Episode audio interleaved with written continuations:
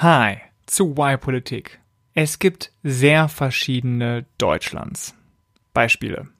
Ich will zum Arzt gehen. Hey, cool, in Freiburg. Da kommt ein Arzt auf 250 Einwohner. In Coburg hingegen ein Arzt auf knapp 1200 Einwohner. Mein Kind will zur Schule gehen. In Uckermark, das ist in Brandenburg, habe ich ein Problem. Über eine Stunde ist der kleine Knirps unterwegs, weil die ganzen Schulen schließen. In den Großstädten hingegen sind die Schulen überlaufen. Letztes Beispiel, ey, ich will mal wieder mit meinen Freunden und Freundinnen feiern gehen, zur Disco.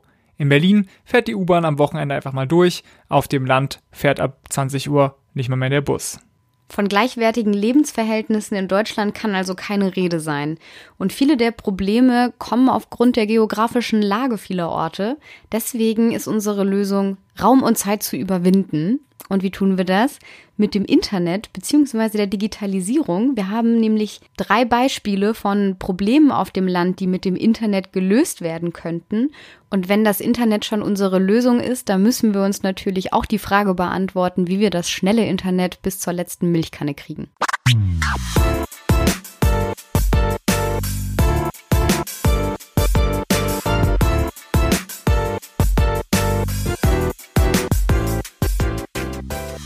Folge 36. Und es könnte tatsächlich die Folge sein, wo Tanja und ich mal richtig unterschiedliche Perspektiven an den Tag legen. Es geht ja um Großstadt, Land, das Gefälle.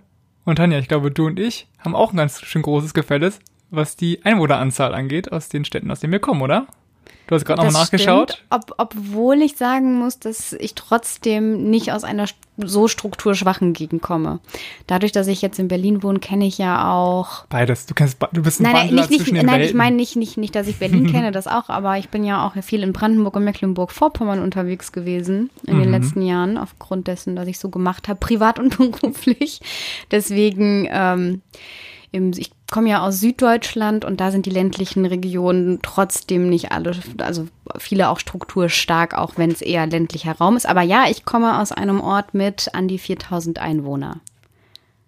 Wow, ich wusste nicht, dass es so wenige sind. Ja, aber man muss sagen, es gehört natürlich zu einem, in der Nähe ist äh, eine Stadt, die 80.000 Einwohner hat, da bin ich auch zur Schule gegangen. Okay. Deswegen, ähm, ich bin jetzt nicht Dorf, Dorfkind, aber so doch den, bis ich, bis ich zur weiterführenden Schule gegangen bin, habe ich in dem 4000 Einwohner Dorf hauptsächlich meine Zeit verbracht. 4000 Einwohner Dorf Herkunft. Was muss man sonst noch über dich wissen? Für die Leute, die uns zum ersten Mal hören, äh, genau, ist vielleicht interessant zu wissen, dass ich Organisationsberaterin bin. Vorher habe ich Politikwissenschaft studiert und mit Vincent in einem Think Tank gearbeitet. Daher kennen wir uns auch. Und da arbeite ich auch immer noch. Ich mache nämlich da die politische Kommunikation, also alles, was mit Webseite, Social Media und den Publikationen zu tun hat. Okay. Und du kommst aus Berlin, hast du das Ach so, gesagt? ja, also nee, du nee, bist ja stimmt. auch Ja, äh, ja. geboren und aufgewachsen. Das äh, gibt's ja nicht so, unbedingt so oft, Ja, wenn man hier Leute Das stimmt. Wir sind, ich glaube, 45 oder 48 Prozent der Menschen, die in Berlin wohnen, wurden auch hier geboren. Also ich gehöre zur Minderheit und finde es auch eigentlich schade, dass ich keinen Minderheitenschutz genieße hier. Ne, keine Bevorzugung am Arbeitsplatz Was oder hättest so. du denn gern für eine Bevorzugung? Am Arbeitsplatz. Naja, äh, geringere Mieten zum Beispiel, ja, für die Leute, die hier geboren sind. Weil wir werden an den Stadtrand gedrängt, gedrängt von so Sagt der, reichen der im- Schwaben, im Bezirk von Mitte reichen wohnt. Schwaben So. wie dir. Naja, okay. Ich bin keine Andere Geschichte. Schwäbin, aber das ist auch eine bin Okay. ich nicht. Ich komme aus dem Badener Land. Was ist das äh, Problem mit dem Unterschied zwischen Stadt, Städten, Land und dem Gefälle, das sich in der Bevölkerung auftut? vor allem in Deutschland so ist, dass ein Großteil der ländlichen Räume von Wegzug betroffen sind. Also mehr Leute ziehen aus ländlichen Regionen, ziehen mehr in die Städte. Dadurch wird in, in vielen ähm, ländlichen Regionen auch weniger, Infrastruktur bereitgestellt. Die, die Busse fahren teilweise seltener. Es gibt weniger Firmen, Unternehmen, eine, nicht so meistens keine so große Bandbreite an, an Arbeitsplätzen.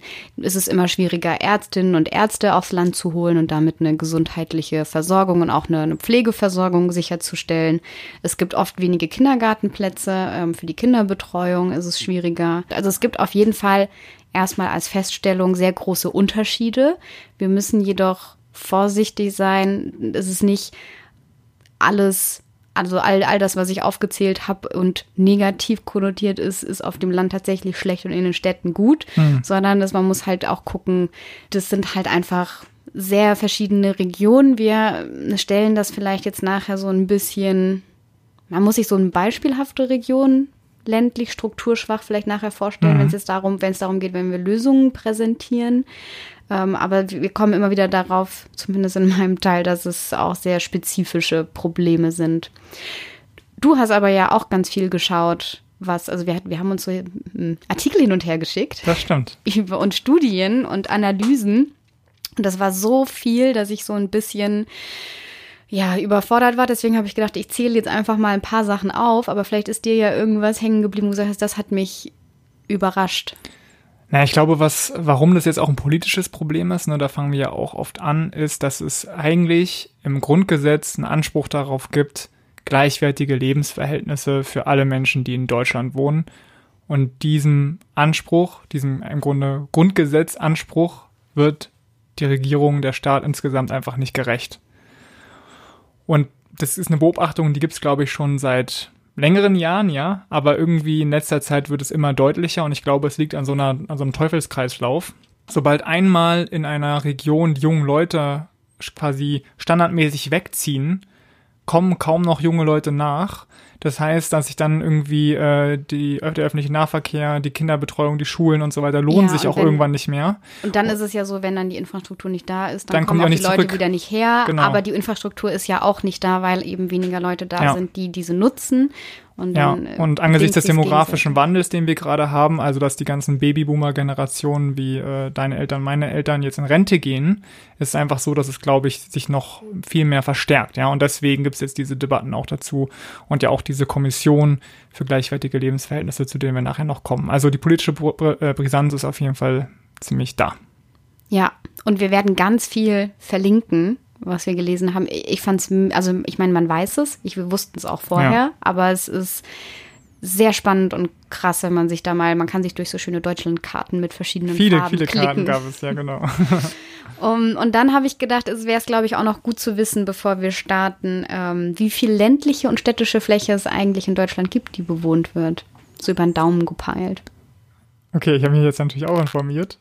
Ihr könnt ja mal drüber nachdenken, was ihr denkt. Also fragst du jetzt, wo die Einwohner so wohnen? Von Deutschland Beides. oder Fläche? Also erstmal erstmal die Fläche und dann wie viel Anteil der Menschen wohnen eigentlich wo. Okay, also da muss ich jetzt mal schätzen, jetzt was die Fläche angeht. Also ich würde mal ich sagen. Ich habe auch nur so über den Daumen gepeilt. Ähm, ich würde mal sagen, die, das macht alle Städte zusammen machen 10% aus. Von Deutschland. Ja, schon ein bisschen mehr. 70, 30. 30 also 30 Prozent sind städtischer Raum, 70 Prozent sind ländlicher Raum. Habe ich jetzt aus einem der Reports, die ich gelesen habe, mhm. ist auch verlinkt. Ähm, aber es war die Zahl. Und dann haben sie in dem Report gesagt, und das finde ich eigentlich ganz spannend, und das kann man sich auch gut merken, von den Einwohnerzahlen ist es genau umgekehrt. Also mhm. ungefähr, ich meine, das ist ja ungefähr jetzt ein Drittel und zwei Drittel und mhm. ungefähr ein Drittel wohnt im ländlichen Raum und zwei Drittel wohnen im städtischen Raum. Ja, ich glaube, da müssen wir kurz mal klären, was jetzt äh, eine Stadt ist und was ein Land. Ich habe jetzt hier schon mal Stadt- und Gemeindetypen in Deutschland auf, den Wikipedia-Artikel, und der sagt, Kleinstadt ist ab 5000 Einwohner ähm, und ab 10.000 Einwohner ist eine große Kleinstadt. Okay, was soll Eine Mittelstadt ist von 20.000 bis 100.000 und Großstadt ab 100.000 und ab 500.000 bist du eine große Großstadt. Oh, wow. Das muss schon alles geregelt sein hier in Deutschland, ne? Eine so, große Großstadt. Genau, ihr wisst ja Bescheid, äh, wenn, ihr da, wenn ihr in Hamburg wohnt, dann seid ihr in einer großen Großstadt. Das Problem ist, Vincent und ich glauben genau das Gleiche, ich, also ich hoffe, dass du das auch denkst, wie der Deutsche Städte- und Gemeindebund, der nämlich sagt, dass diese unterschiedlichen Lebensverhältnisse auf Stadt und Land und die zu schließen in Deutschland die Schicksalsfrage der nächsten Jahre sein wird für die deutsche Zukunft. Also als alter junger europäischer Föderalist würde ich immer sagen, die Schicksalsfrage ist, ist, Europa. Aber ich stimme dir auf jeden Fall zu, dass es äh, ja ein Riesenproblem ist. Deswegen sprechen wir jetzt ja auch gerade darüber. Ne? Ja, aber ich glaube schon, weil es halt mehr ist als äh, in der Stadt ist der Personennahverkehr besser ausgebaut als auf dem Land. Darum geht's halt nicht, sondern am Ende geht's ja auch darum, dass man eine, eine andere Kultur, ein andere, anderes Aufwachsen hat und je mehr eben diese Erfahrung, die man macht, auseinandergeht, desto mehr spaltet sich auch unsere Gesellschaft und das, dann wird es schwierig für einen Gemeinsinn oder ein gemeinsames Ziel, sich als Bevölkerung eines Staates zu sehen. Und auch das Grundgesetz, wie du schon gesagt hast, sagt, dass es relevant ist. Und dann hat sich die Koalition gedacht, als sie sich gebildet hat, vor, wann ist es, zwei Jahre, gut zwei Jahre ist mhm. es jetzt her, ähm, die Große Koalition, haben sie das in den Koalitionsvertrag reingeschrieben, dass sie eine Kommission bilden möchten, um gleichwertige Lebensverhältnisse in Deutschland herzustellen, also oder zu beraten und aufzuschreiben, was man tun müsste, um das herzustellen. Und äh, zum Glück haben wir ja mit dem Koalitionsvertrag auch noch gleich ein Heimatministerium gebildet. Juhu. Deswegen ist das auch im Heimatministerium natürlich angesiedelt, mit unter anderem bei Herrn Horst Seehofer. Ähm, und diese Kommission wurde jetzt vor gut einem Jahr berufen und jetzt diesen Sommer, also im Juli 2018 war das, und sie sollte nach einem Jahr, also im Juli 2019, ist ja erst ähm, ein paar Wochen her, da sollten sie einen Abschlussbericht vorlegen. Und das ist nie so richtig passiert. Ähm, hm. Also zumindest, sie sollten eigentlich auch mit Kommunen und Ländern zusammenarbeiten und anscheinend nach FATS-Informationen, die ich euch auch verlinken Frankfurter werde. Allgemeine Zeitung. Danke. Ähm, nach den Informationen von denen waren, ist das gescheitert, weil die mh, mm, sich so uneinig waren in dem, was jetzt das richtige Herangehen ist, um diese gleichen Lebensverhältnisse herzustellen, dass sie sich am Ende gar nicht geeinigt haben und es keinen gemeinsamen Abschlussbericht gab und vielleicht auch nie geben wird. Aber zum Glück hat sich dann die Bundesregierung zusammengetan und ist alleine nach vorne gebrescht. Und ähm, unser Heimat- und Innenminister Horst Seehofer, unsere Familienministerin Franziska Giffey von der SPD und auch noch Julia Klöckner von der CDU, die Agrarministerin, haben sich zusammengetan und ein schönes Papier vorgelegt, das sie nennen Unser Plan für Deutschland, gleichwertige Lebensverhältnisse überall zwölf Handlungsempfehlungen. Ich habe mir die alle durchgelesen. Es ist sehr unspezifisch. Ein Beispiel ist, dass Punkt Nummer zwei der zwölf Handlungsempfehlungen ist, Arbeitsplätze in strukturschwachen Regionen bringen. Und dann steht da halt so, ja, wir wollen die strukturellen Gegebenheiten in ländlichen Räumen so gestalten, dass, Unterne dass es attraktiv ist für Unternehmen und Firmen, sich dort anzusiedeln. Hm. Und dann ist so ein bisschen die Frage, ja, aber was bedeutet das konkret? Also was ändert man jetzt? Was für Bedingungen schafft man, um diese Unternehmen dort anzusiedeln? Und dein Thema, das nachher ja gleich noch kommt, mhm. ist auch mit dabei. Und vielleicht möchtest du raten, unter welch, auf welchem Platz von den zwölf Handlungsempfehlungen es das geschafft hat. Fünf. Nee, sogar noch die drei. Ah, also tatsächlich das ähm, hat mich froh gestimmt. Ansonsten, es sind auch nur wirklich ein paar PDF-Seiten, man kann da mal reingucken. Ich habe mich ja lange nicht mehr mit so Primärquellen beschäftigt. Ja. Also Primärquellen, die wirklich von der Bundesregierung oder einem Ministerium geschrieben wurden. Ähm, man liest ja oft ganz viel Zeitung, Zeitung so. genau, ja. halt Medienberichte und Artikel mhm. und auch in der Vorbereitung natürlich. Und ich habe dieses Mal sehr viele Primärquellen wieder gelesen, so ein bisschen Politikstudiums-Feeling ja. wie in der Uni. ähm, aber das ist ganz cool. Also auch äh, für Leute, die uns jetzt zuhören, die das vielleicht sonst nicht machen und vielleicht auch nicht Politik studiert haben. Ähm, die Sachen, die wir verlinken, die sind alle sehr gut lesbar. Und wenn ihr jetzt eh gerade gedanklich in dem Thema drin seid, dann klickt da doch mal drauf und guckt euch an, was tatsächlich so ein Horst Seehofer und eine Franziska Giffey in so ein Papier reinschreiben. Und das könnt ihr tun auf www ypolitik.de slash Stadtland. Habe ich mir gerade ausgedacht, Tanja. Das ist Stadtland. Kann man sich gut merken, oder? Das ist der Kreative von uns. ähm, bei, diesen, bei diesen zwölf Handlungsempfehlungen, und das ist uns ja auch bei der Vorbereitung, als wir gestern telefoniert haben, aufgefallen, dass da ganz viele Sachen halt so richtig große, die, die richtig großen Hebel sind, die man irgendwie ziehen oder drücken muss, mhm. um was zu bewegen. Also wie Arbeitsplätze schaffen, indem man Unternehmen irgendwo ansiedelt oder Mobilität und, und Verkehrsinfrastruktur ausbaut und gleichzeitig aber auch irgendwie Wohnungen schafft und sozialen Wohnungsbau fördert, dass man gleichzeitig guckt, wie kann man die Kommunen schuldenfrei machen, weil viele von denen auch überschuldet sind. Wie kann man das ehrenamtliche Engagement im ländlichen Raum stärken? Wie kann man Kindertagesbetreuung ausbauen? Also es sind so, deswegen ja auch so drei große Ministerien arbeiten zusammen und eigentlich muss man alles machen. Und es ist so, wenn man sich das anguckt, mega überfordernd. Und es ist so, ja, wo soll man eigentlich anfangen? Und wenn wir alles machen müssen, dann, Dann hilft am Ende anfangen. vielleicht gar nichts. Genau, so ein bisschen. Ja, so kamen wir ja auch dahin zu unserer Lösung. Genau, wir haben wir uns gefragt haben, was, Was- ist eigentlich so der, wenn wir so viele Hebel haben, gibt es vielleicht einen, der der größte Hebel ist, mit dem man am meisten bewirken kann? Oder sogar, würde ich jetzt sagen, die Grundlage dafür ist, all die anderen Ziele oder all diese anderen zwölf Dinge auch gut angehen zu können. So würde ich sagen, da haben wir was Gutes identifiziert.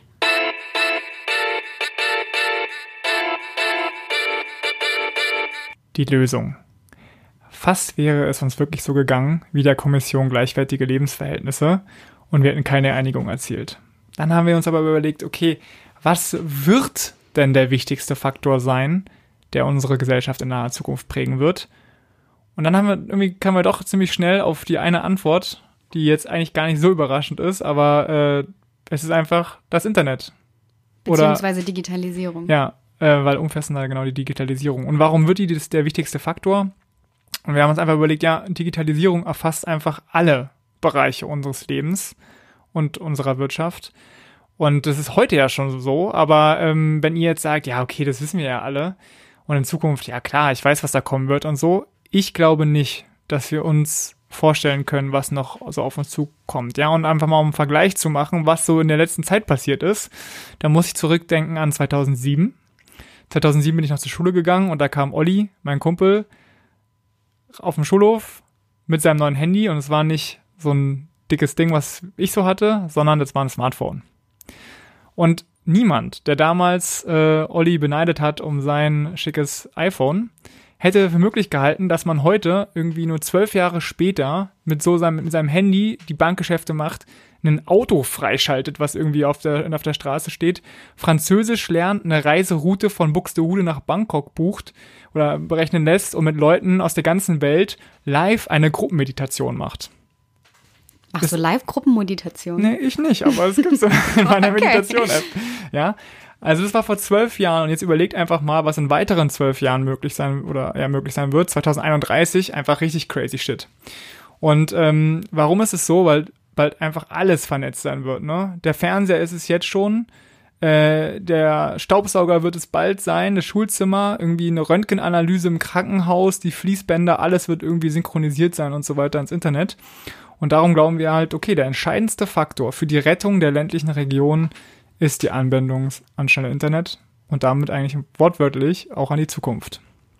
Und es sieht halt aktuell sehr schlecht aus für einige Landkreise. Ich habe mir jetzt mal auf einer dieser Karten, die wir vorhin erwähnt haben, ne, habe ich mal reingeguckt und äh, exemplarisch dafür das Jerichoer Land rausgesucht. Da hat einfach, Wo liegt das denn? das liegt in der Pampa. Wo ist die Pampa? Äh, ich Also, glaube ähm, aus äh, Westbrandenburg oder was daneben okay. steht. Ja. Ist jetzt mega peinlich, dass ich es natürlich nicht weiß, aber äh, nennt, es die Arroganz, ja, nennt die Arroganz der Großstädter. Äh, da hat auf jeden Fall nicht mal jeder dritte Haushalt Breitband. Also Breitband gilt, wenn du 50, eine 50 Mbit Leitung hast, äh, was man heutzutage eigentlich auch auf jeden Fall braucht, wenn zwei Leute streamen. Äh, nicht mal jeder dritte Haushalt. Und ähm, wir glauben, also wenn es klappen sollte mit dem Breitbandausbau, und jetzt denkt ihr, ja, es ist nicht so kompliziert, aber es ist sehr kompliziert und dazu kommen wir später noch. Aber falls es gelingen sollte, dann können die ländlichen Regionen eben viele ihrer Nachteile abmildern und gleichzeitig auch ihre Stärken ausspielen. Weil, das muss man auch mal sagen, es ist ja nicht so, als wäre das Leben in ländlichen Regionen jetzt scheiße, ne? sondern ganz im Gegenteil. Es gab sehr viele Vorteile. Ich hatte noch mal ein bisschen in die Statistiken geguckt. Also, wenn du auf dem Land bist, ne, lebst du erstmal gesünder. Es gibt viel weniger Lärm, bessere Luft, weniger psychische Krankheiten, weniger Asthma, Allergien und so weiter. Mein Vater ist gerade von Berlin nach Brandenburg gezogen. Vorher hat er in einer Stadt gewohnt mit auf pro Quadratkilometer 4000 Einwohner. Jetzt sind es 450. Und das hört man auch einfach. Es ist verdammt ruhig, entspannt. Es ist bezahlbarer. Die Mieten sind viel günstiger. Du kannst dir quasi ein Haus kaufen, was du in Deutschland, äh, in Berlin völlig vergessen kannst. Äh, und es ist auch viel sicherer. Also wenn du in einer großen Großstadt ab 500.000 Einwohner wohnst, Wahrscheinlichkeit, dass du äh, ein Verbrechen zum Opfer fällst, ist einfach dreimal so hoch, wie wenn du in einer Gemeinde unter 20.000 Einwohner wohnst. Ne? Muss man einfach mal aus sich vor Augen halten. Und ich glaube, das Internet ermöglicht es eben, dass du viele Sachen, die du bis jetzt nur so in einer Großstadt irgendwie genießen kannst, zum Beispiel gute ärztliche Versorgung und so, dazu kommen wir ja gleich noch, dass du das einfach vor Ort in deinem Dorf oder in deiner Kleinstadt genießen kannst. Also unabhängiger vom Ort wirst. Also das ist, glaube ich, der große Punkt, den wir machen wollen. Das Internet ermöglicht dir so eine Endlokalisierung. Also es ist eigentlich egal, wo du bist. Ne? Du bist, du gibst ja auch schon heute digitale Nomaden. Äh, da muss ich dran denken, ich habe letztes Jahr mal nach Web-Developern gesucht für die Webseite meines Arbeitgebers und stand da in Kontakt auf einmal mit einem Deutschen, der halt auf Malle wohnt.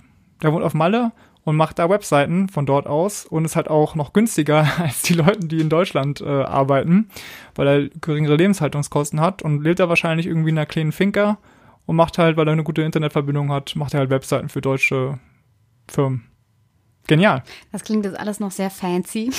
Ja. Aber tatsächlich, als ich ähm, drüber nachgedacht habe, was diese ganzen Probleme eigentlich verbindet, ist es ja ganz oft was, also dass diese unterschiedlichen Lebensverhältnisse am Ende immer ein Faktor von Raum und Zeit sind. Ja. Und das Internet oder die Vernetzung oder Digitalisierung, wie auch immer man es nennen möchte, am Ende uns loslöst von Raum, weil wir im Internet einen Raum haben, den wir, egal wo wir sind, ortsunabhängig verwenden können.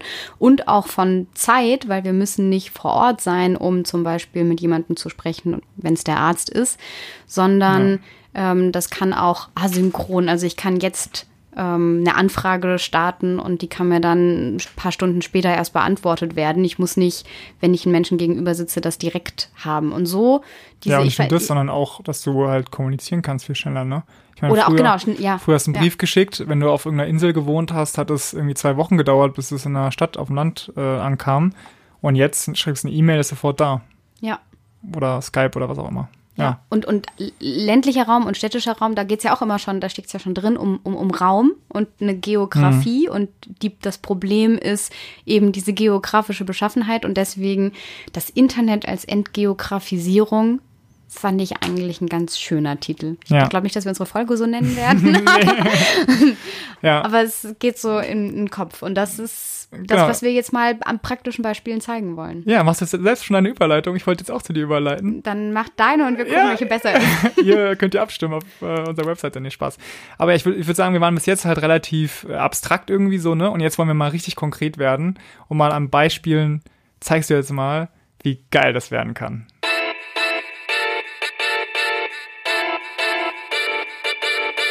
Ja, ich habe ähm, geschaut, was es schon so gibt, weil nicht irgendwie fancy, fancy, das ist alles Science Fiction und Zukunft, sondern es gibt jetzt schon super viel und ich habe gegoogelt und danach Vincent den Smiley mit den großen Augen geschickt. Und krass. Und, ja, weil ich habe so viel gefunden ähm, über Digitalisierung als Chance des ländlichen Raumes, also explizit nicht nur als Digitalisierung als Chance überall, sondern wie hm. es für den ländlichen Raum besonders vorteilhaft sein kann. Und wir dachten so, wir wären die Ersten, die darüber nachdenken, ne? Und dann stellt man so fest, scheiße. Naja, das so. dachte ich jetzt nicht. So klug sind wir dann doch nicht. aber, aber es gab, es gibt unfassbar viel die letzten zwei Jahre. Also jeder macht was dazu. Deswegen okay. auch wir jetzt. Wir sind, wir sind leider nicht die First Schade. Mover.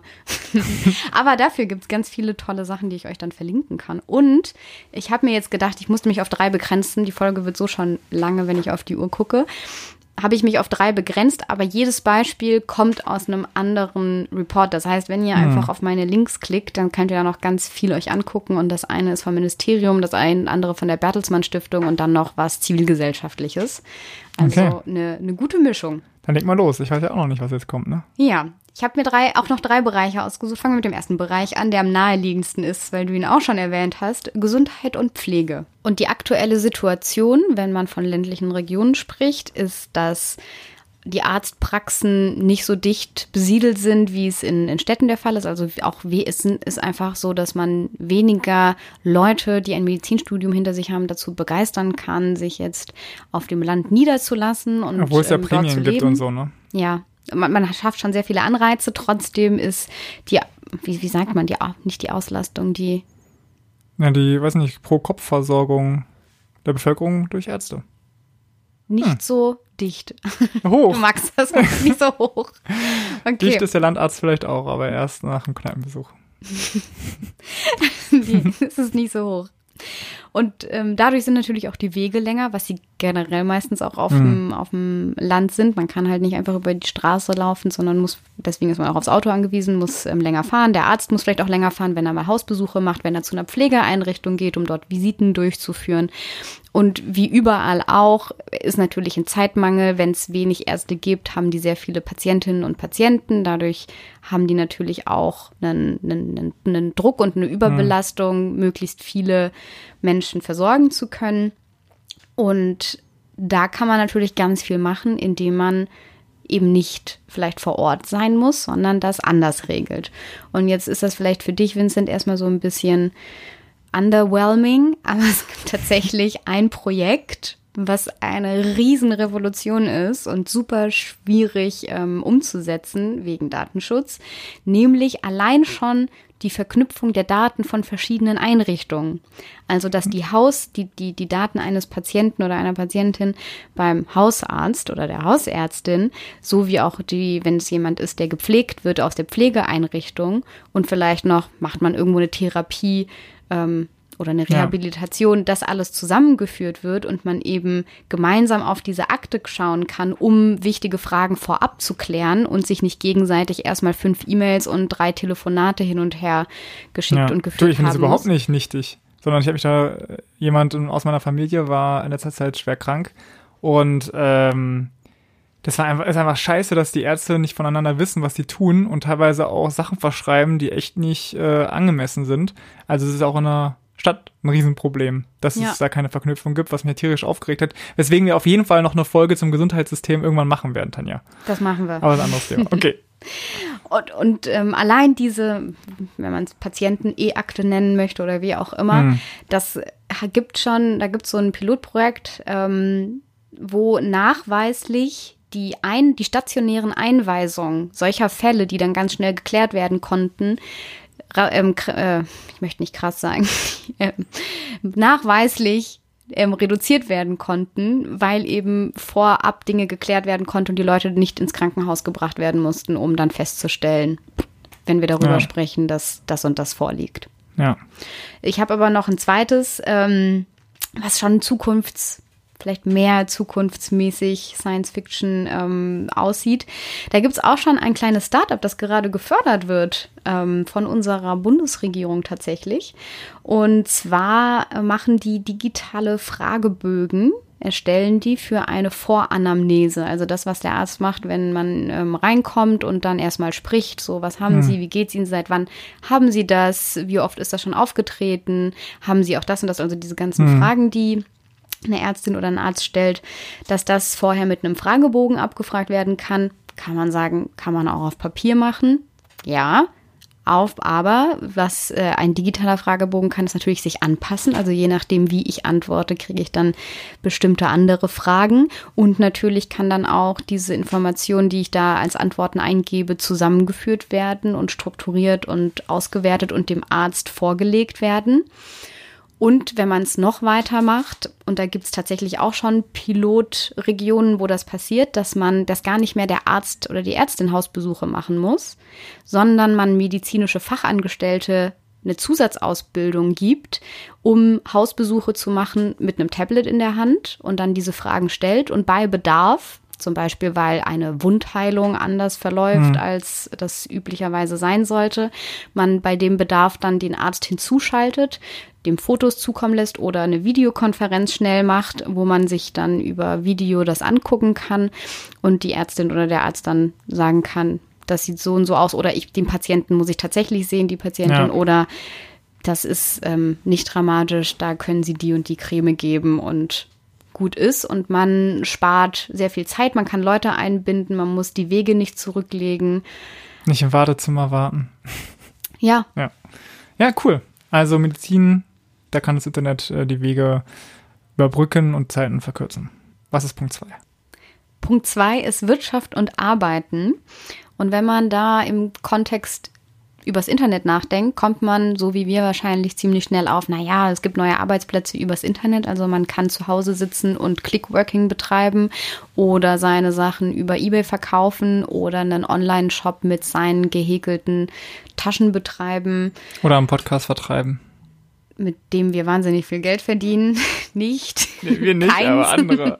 Ja, also oder YouTube, YouTuber werden, Influencerin, was auch immer. Also es gibt ganz viel, was an Arbeitsplätzen durch das Internet möglich wird, wo man nicht an einem bestimmten Ort sitzen muss. Aber ich habe was gefunden, an was man nicht so schnell denkt, was aber tatsächlich mega dolle gerade gefördert wird und zukunftsträchtig verspricht zu sein. Und zwar von Collaboratory. Die haben zwei schöne Initiativen, die den hübschen Namen tragen Smart Country und Digitale Region. Und die fördern Coworking Spaces in ländlichen Gebieten. Kurz Coworking, genau, ja, Coworking Coworking Spaces sind mh, eigentlich Gemeinschaftsbüros, könnte man sagen. Also Ja. es sind äh, Büroinfrastrukturen, wo mehrere einzelne Tische stehen oder Strom, Kaffee, alles, was man Genau, die braucht. bieten einfach die gesamte Infrastruktur, ähm, auch Meetingräume, äh, Beamer, Internetzugang, alles, was man halt braucht, um zu arbeiten. Und man kann sich einmieten für eine bestimmte Zeit gegen ein bisschen Geld, kriegt dann das alles dazu und kann sich auch noch mit tollen anderen Menschen, die interessante Sachen machen, bei der Kaffeepause dann über ihre Projekte austauschen. Ja, in Berlin-Mitte gibt es wahrscheinlich mittlerweile mehr Coworking Spaces als normale Büros. Ja, Nein. ta nee, tatsächlich sogar mein Arbeitgeber überlegt, ob wir unser Büro aufgeben und in Coworking Space ziehen. Weil wir, wir sind auch so viel unterwegs und unsere Tische Ja. sind eh nicht alle besetzt. Aber es ist in den Großstädten und was waren das? Große Großstädte und mittlere und kleine Großstädte, da gibt's das schon haufenweise und da kann man das überall machen. Und da ist das eigentlich ja total gängig. Und die Idee aber, wenn man sowas in, in ländlichen Regionen macht, ist, dass zum einen, es gibt ja dort schon Solo-Selbstständige, die dann dorthin fahren können, sich dadurch vernetzen. Es gibt aber auch Leute, die sehr lange Anfahrtswege zu ihren Büros, also die machen einen Bürojob irgendwo, weiß ich nicht, kann, du bist Sachbearbeiter oder du bist Referentin irgendwo, hast einen Bürojob, sitzt da am Computer, aber fährst jeden Tag eine halbe Stunde oder eine Dreiviertel zu deinem Arbeitgeber. Und es gibt ja auch Tage, da könnte man Homeoffice machen, aber vielleicht möchte man das nicht. Und, und so ein Zwischending könnte sein, ich fahre einfach oder ich laufe oder fahre mit dem Fahrrad zu einem Coworking Space, wo ich auch dann alles habe, mit meinem Arbeitgeber auch E-Mails schreiben kann, Telefonkonferenzen kann ich auch von da aus machen. Und dass für diese Leute eine Möglichkeit ist. Und drittens, die dritte Zielgruppe sind Leute aus der Stadt, die sich dann für ein paar Tage, Wochen oder eine bestimmte Zeit ein Coworking Space außerhalb der Stadt anmieten, um kreativer zu sein oder eben mal nicht den Lärm zu haben. Und es gibt tatsächlich ein Prestige-Projekt, das Coconut heißt, in Bad Belzig. Und da fahren, das liegt zwischen Berlin und Leipzig. Ah, Und die ganzen Großstädter aus Leipzig und Berlin ähm, fahren da anscheinend gerne Bad hin. Belzig? Genau, und mieten sich mal in den Coworking Space auf dem Land ein. okay. Da immer ganz andere Menschen, ne? Die Landmenschen kennenlernt da. Ich hoffe nicht, dass das ein Zoo ist, aber ähm, naja, wenn die Leute von außen kommen, die bringen ja auch wieder nicht nur Ideen mit, sondern auch äh, werden dann dort wahrscheinlich essen gehen, Ja. bringen dort ähm, Geld mit, Tour vielleicht Tourismus. Ich weiß es nicht. Auf Ja. jeden Fall sind sie einfach ähm, da und das wird auch so ein bisschen das, was ich vielleicht auch am Anfang beschrieben habe, dass es nicht nur darum geht, ähm, dass man genug Kindertagesstätten hat, sondern dass es auch darum geht, dass wir kulturell nicht auseinanderdriften und uns nicht mehr verstehen, Leute, die in einer Großstadt leben und Leute, die auf dem Land leben, weil wir so unterschiedliche Erfahrungen machen. Und wenn man die einfach zusammenbringt, dann ähm, versteht man sich auch besser, hat ähm, vielleicht mehr Verständnis dafür für, für andere Lebensentwürfe und ähm, wie Leute so, so drauf sind. Und deswegen wäre es, glaube ich, auch so ein kultureller Aspekt, den man damit machen könnte. Ach, und noch, natürlich noch ganz fancy, wenn jemand sowas mal machen möchte oder irgendein Berliner hipper Mensch uns jetzt zuhört. Das war mal ein altes Hotel, was die aufgekauft haben und jetzt ähm, nachnutzen als Coworking Spa- Space in Bad Belzig. Also mal so ein verlassenes Bahnhofsgebäude kaufen und einen Coworking Space draus machen, was mit Fall, angebunden ja. ist. Mega gute Idee, finde ich. Ja. Gibt, gibt ja oft Leerstand. Ja. Okay. Punkt zwei, also. Ja, ich weiß nicht. Ich, ich frage mich, für wie viele Leute das wirklich nutzbar ist. Also es ist nicht die einzige Lösung, Hm. aber du bist wahrscheinlich, wenn du jetzt gerade Mutter geworden bist in weiß ich nicht, schieß mich tot, irgendwo super schlecht angebunden und du sitzt da zu Hause und du kannst Spandau. natürlich auch, der kann auch der Vater sein, aber der ist, ist ich habe auch so einen Report gelesen über Mütter im ländlichen Raum und wie schwierig das ist. Deswegen bleiben wir mal bei der Mutter. Ähm, und ganz viele, oder es gibt ja auch einige, die dann dann überlegen, gehe ich zurück in meinen alten Job oder will ich vielleicht mein eigenes Unternehmen aufbauen? Wenn die aber niemanden kennen und niemanden in ihrer um, Umgebung oder Kontakte oder Freunde haben, die sowas schon mal gemacht haben, ist das ja auch super schwierig für die, sowas anzufangen. Wie baue ich mir eine eigene Website? Wie schreibe ich einen Businessplan? Wie fange ich überhaupt an? Und wenn Ja. die solche Orte haben, wo sie hingehen können, dann kann sie ja da auch wieder mit Leuten reden, die sowas gemacht haben und sagen können, hey, und das war schwierig und wenn ich das vorher gewusst hätte, wäre cool gewesen, hätte ich das anders Ja. gemacht. Also es ist nicht nur für die, die dort arbeiten, sondern dass dieses ganze Know-how und Startup-Feeling und ähm, wie kann ich eigentlich berufstätig übers Internet sein, kommt ja dann auch in die Regionen mit rein. Ja. Nee, total. Also ich glaube auch, ich meine, Andreas Scheuer hat jetzt ja bei für den Klimapakt gesagt, ja, wir sparen total viel CO2, weil die Leute alle Homeoffice machen werden. Ich glaube nicht, dass Homeoffice für alle Leute so eine Dauerlösung ist, weil es mm, hat schon sehr viele Vorteile, wenn du in ein Büro gehst, wenn du einfach in dieser Umgebung bist, wo gearbeitet wird, wo andere Leute äh, eben arbeiten und Ideen mitbringen, du kannst dich austauschen und so weiter. Das sind ja alles Sachen, die du nicht hast, wenn du zu Hause die ganze Zeit alleine in deinem Kämmerlein hockst. Ne? Ja. Also ich glaube schon, dass es auf jeden Fall nützlich ist und es würde ja auch so einen sozialen Raum wiederum schaffen, äh, was sehr wichtig ist, gerade in kleineren Orten, Ja. wo es nicht so viele Angebote gibt. und Kompetenzen und Bildung. Also, dass wir halt nicht davon ausgehen, wir, wir schmeißen irgendwo das Internet hin und dann wissen alle, wie sie damit umgehen und können auf einmal alles, Hm. sondern da sind auch Leute, die einem das zeigen können, wie man das macht. Okay. Und dann kommen wir zum dritten Punkt. Der Großteil der Vereine, die gegründet werden, werden in Städten gegründet. Und auf dem Land sterben Vereine. In den letzten, also zehn Jahren zwischen 2006 und 2016 sind 15.549, also rund 16.000 Vereine haben sich aufgelöst und das meistens auf dem Land. Oh, Ja, und das ist schlecht. ja, das ist total schlecht, vor allem wenn gleichzeitig auch Infrastruktur wegbricht, dann ist ja auch ähm, eine Bürgerorganisation das, was das oft auffängt. Also wenn du irgendwie von ähm, Bürgerinnen organisierte Bibliotheken hast oder Dorfläden, die genossenschaftlich betrieben werden. Also da gibt's ja auch schon Möglichkeiten, dass man das, was eine Kommune vielleicht nicht mehr leistet, obwohl sie es leisten sollte, irgendwie versucht abzufedern. Und das wird auch immer weniger gleichzeitig. Da gab's ja auch dieses schöne, in diesem Stadtland-Vorurteil, Dem Artikel, genau, den wir- Dada ja. Journalismusartikel, den wir auch Da unbedingt gab's ja auch müssen, diese Frage nach dem Vorurteil, ob ähm, Städter oder Leute auf dem Land mehr soziale Kontakte haben und ihre Freunde öfter sehen. Städter.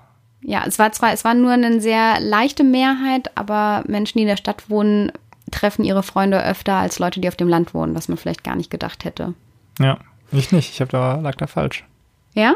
Ja. Ja, dann mach das mal, da gibt's ganz viele solche Vorurteilsfragen. Es ist sehr spannend. Ist vielleicht unsere Zugabe jetzt. Ja, nennen wir jetzt einfach mal. Stadtland Vorurteil. Testet eure Vorurteile und lasst Ja, euch überraschen. Geil. Okay. Okay, aber was ist jetzt die Lösung? Du machst Ja, was ist die spannend. Lösung? Was ist die Lösung Ähm, für Engagement? dass man sich äh, digitale Tools zunutze macht. Ich habe da auch gleich, was die Schwierigkeit ist. Es, es gibt schon super, super viel. Es gibt jetzt nicht irgendwie sowas wie das Facebook für Landmenschen. So, und das Aber es gibt, sorry, aber es gibt sowas ähnliches, ne? Für nämlich so ein Nachbarschaftsnetzwerk. ja, Dafür haben die ja auch hier Werbung gemacht. ja, aber es gibt nichts, was wirklich flächendeckend überall funktionieren würde und genutzt wird. Also du kannst jetzt nicht irgendwo auf ein Dorf ziehen und dann dich auf dieser Plattform anmelden und da sind auch die Leute, die neben dir wohnen, drauf und du kannst was machen. Also dafür ist es Ja. einfach zu wenig verbreitet. Und genau das ist das Problem. Ich glaube nämlich auch, dass sowas gar nicht funktionieren kann, wenn du so ein Facebook für den gesamten ländlichen Raum oder überall, wo du bist in Deutschland abbilden möchtest, sondern das meiste, was ich gefunden habe, was funktioniert, ist hyperlokal. Weil du dich ja genau mit den Leuten, die um dich rum sind, in deiner Peer Group, die vor Ort bei dir wohnen, dich vernetzen möchtest, weil du dann gemeinsam einen Spieleabend machst. Oder ich habe dann, ich habe da was gefunden, was sehr ähm, ja so als Pilotprojekt gilt. Ähm, mein Dorf 55 plus heißt das. und das ist, sind ähm, Seniorinnen und Senioren im Nassauer Land. Naja. die sich darüber organisieren, vernetzen, dadurch weniger vereinsamen, sich auch gegenseitig unterstützen und halt Sachen organisieren und zusammen machen. Und genau das ist ja das, was du möchtest, wenn du auf so eine Plattform gehst. Und deswegen sind eigentlich fast alles, was ich gefunden habe, ist halt so hyperlokal. Und das ist zum einen, glaube ich, die richtige Lösung. Und auf der anderen macht das aber auch schwierig, weil es halt nichts gibt, was überall funktioniert. Ich weiß noch, als das Internet angefangen hat, ich war in so einem sozialen Netzwerk würde man das jetzt nennen. Damals gab es das den Begriff noch nicht. Da waren nur Leute aus dem Landkreis, wo ich war, drin. Huch. Also es war noch vor MySpace und SchülerVZ und StudiVZ. Wow. Und äh, damit hat das angefangen. Ja, aber es gibt, aber es gibt, äh, ich, die haben hier mal Werbung gemacht, irgendwie in einer, bei uns hier im Wedding, nebenan.de. Ja, aber das ist ja schon Nebenan. wieder Berlin. Ich meine, wenn da nur. Das ist nicht, nee, das ist nicht nur Berlin, das sind einfach Nachbarn, äh, da, da kannst du in ja, aber die Frage ist ja, funktioniert das auch in einem, in einem Ort, wo tausend Leute wohnen? Natürlich funktioniert das in Berlin, wenn in Berlin nur 0,1 Prozent sich da anmelden, hast du dann ja schon äh, Tausende von Nutzern. In einem Ort mit tausend Einwohnern musst du halt schon ordentlich Leute erreichen, damit du da Ja, zehn stimmt. Nutzern hast, zehn Nutzer Ja. hast. Und das ist, ist das, was zum einen die Herausforderung ist, aber zum anderen auch, ähm, also das muss ja ganz, muss ja gar nicht kompliziert sein, sondern sehr niedrigschwellig reicht ja schon, dass man den Leuten halt was gibt und sagt, da kann man sich irgendwie niedrigschwellig schwellig, ähm, vernetzen. Okay, aber ich gucke jetzt hier gerade, ja, Ja. in dem Ort Buxtehude, Buxtehude Westmoor und hier sind 131 Nachbarn registriert. Und wie viele, aber jetzt weiß ich noch nicht, wie viele in Buxtehude wohnen. Ich glaube, Buxtehude ist nicht so klein, wie du es dir vielleicht vorstellst. Ja, da komme ich immer vorbei mit dem Zug, wenn ich zu meiner Oma fahre. ja, das heißt, da fährt ist schon eine Zugstrecke. Das stimmt. Das okay. ist ja schon, da wo okay, ich gewohnt habe, fährt kein Zug durch. Traurig, naja. Ja, aber also Buxtehude ist, glaube ich, schon Ja. relativ Okay, also groß. hyperlokale Netzwerke. Ja. Oder man nimmt das für seinen Verein, wenn es jetzt um ehrenamtliches Engagement gibt und geht und Vereine, das was ja die meiste Arbeit in so einem blöden Verein macht, sind immer diese doofen administrativen und Verwaltungsaufgaben. Ja. Dass man irgendwelche Kassen kontrollieren muss und irgendwelche Beiträge einziehen und irgendwelche Dokumente ausfüllen. Und das kann man ja auch alles digital abbilden. Und das, glaube ich, ist eher eine Lösung, die man großflächig machen kann, dass man sagt, hier dein Verein und alles verwaltungstechnische ähm, kannst du auf einer Website, auf einer Plattform oder einer Webseite abbilden und dadurch effizienter werden, um dich dann um das zu kümmern, was eigentlich dein Ziel ist. Also wenn du einen Sportverein hast, um coole Sportveranstaltungen zu machen, weil du 80 Prozent deiner Zeit einsparst, weil du hast hier ein Tool, mit dem kannst du deine Verwaltungsaufgaben abdecken. Mhm. So ein bisschen, man, wenn man halt Leute, wenn Leute wegziehen und man keine neuen ehrenamtlichen Engagierten findet, die halt nachkommen Ja.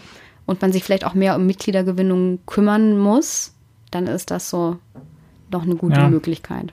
Und dann müssen wir den ganzen Jugendlichen und Kindern noch Programmieren beibringen, damit sie ihre eigene kleine hyperlokale Plattform aufbauen können, wo sie sich vernetzen und dann wird alles super. Dann wird alles gut.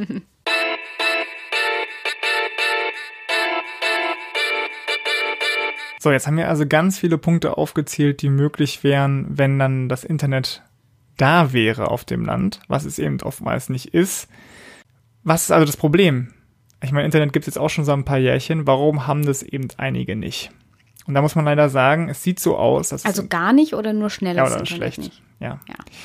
Warum das Internet auf absehbare Zeit zu schlecht sein wird, liegt einfach daran, dass für so richtig schnelles Internet, auf, für Internet, was zukunftsfähig ist, braucht man Glasfaserkabel.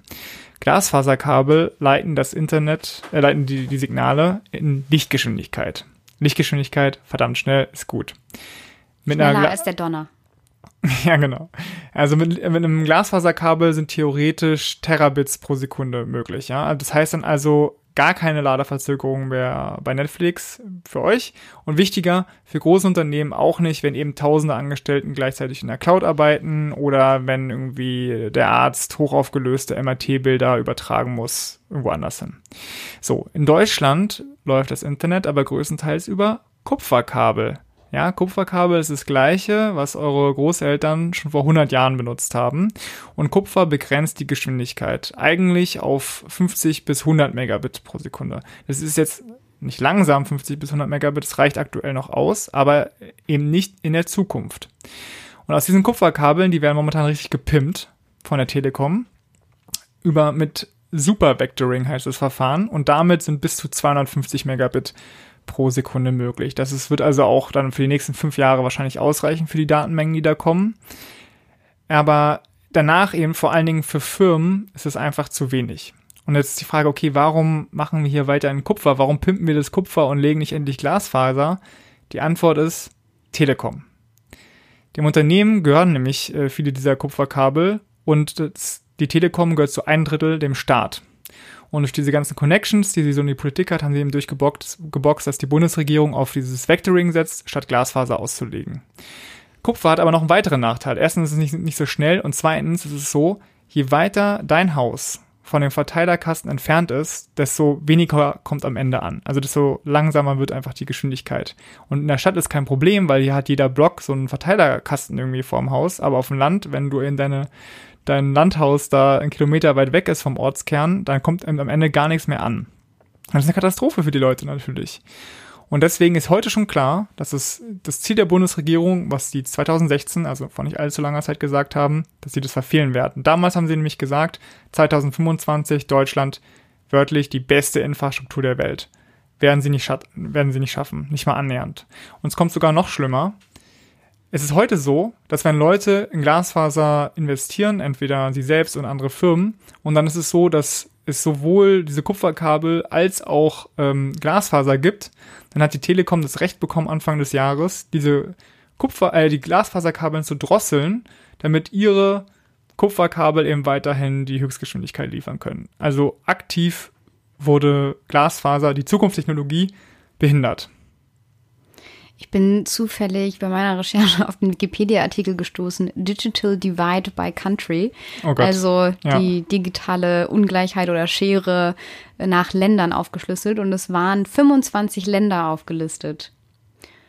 Aus der ganzen mhm. Welt. Mhm. Und es gibt sehr, sehr viele Länder. Und Deutschland war dabei. Und es gab drei EU-Länder, die dabei waren. Und Deutschland war dabei.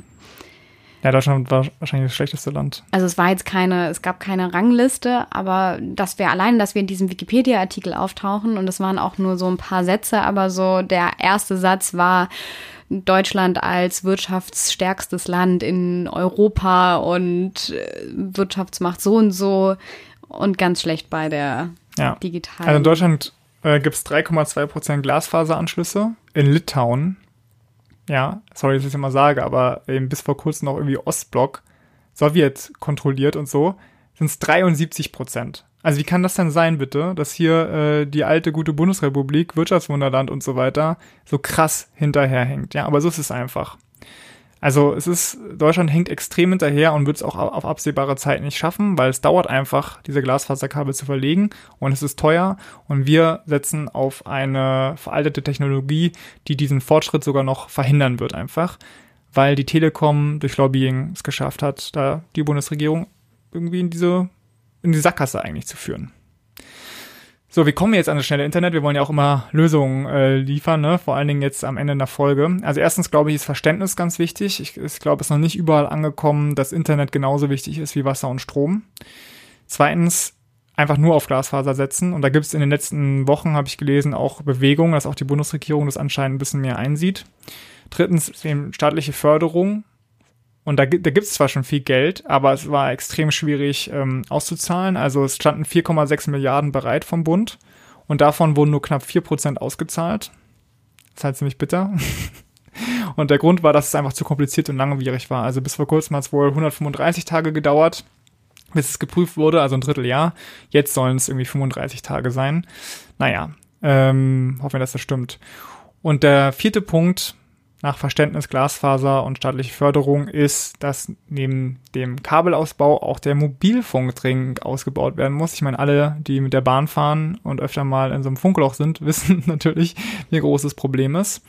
Ähm, und zum Beispiel bei Mobilfunk, ne, wir hatten vorhin schon gesagt, Glasfaser Deutschland ganz schlecht, Mobilfunk auch, da ist Deutschland auf Rang 70 weltweit. Also von irgendwie knapp 200 Ländern, die es gibt, sind wir auf Rang 70.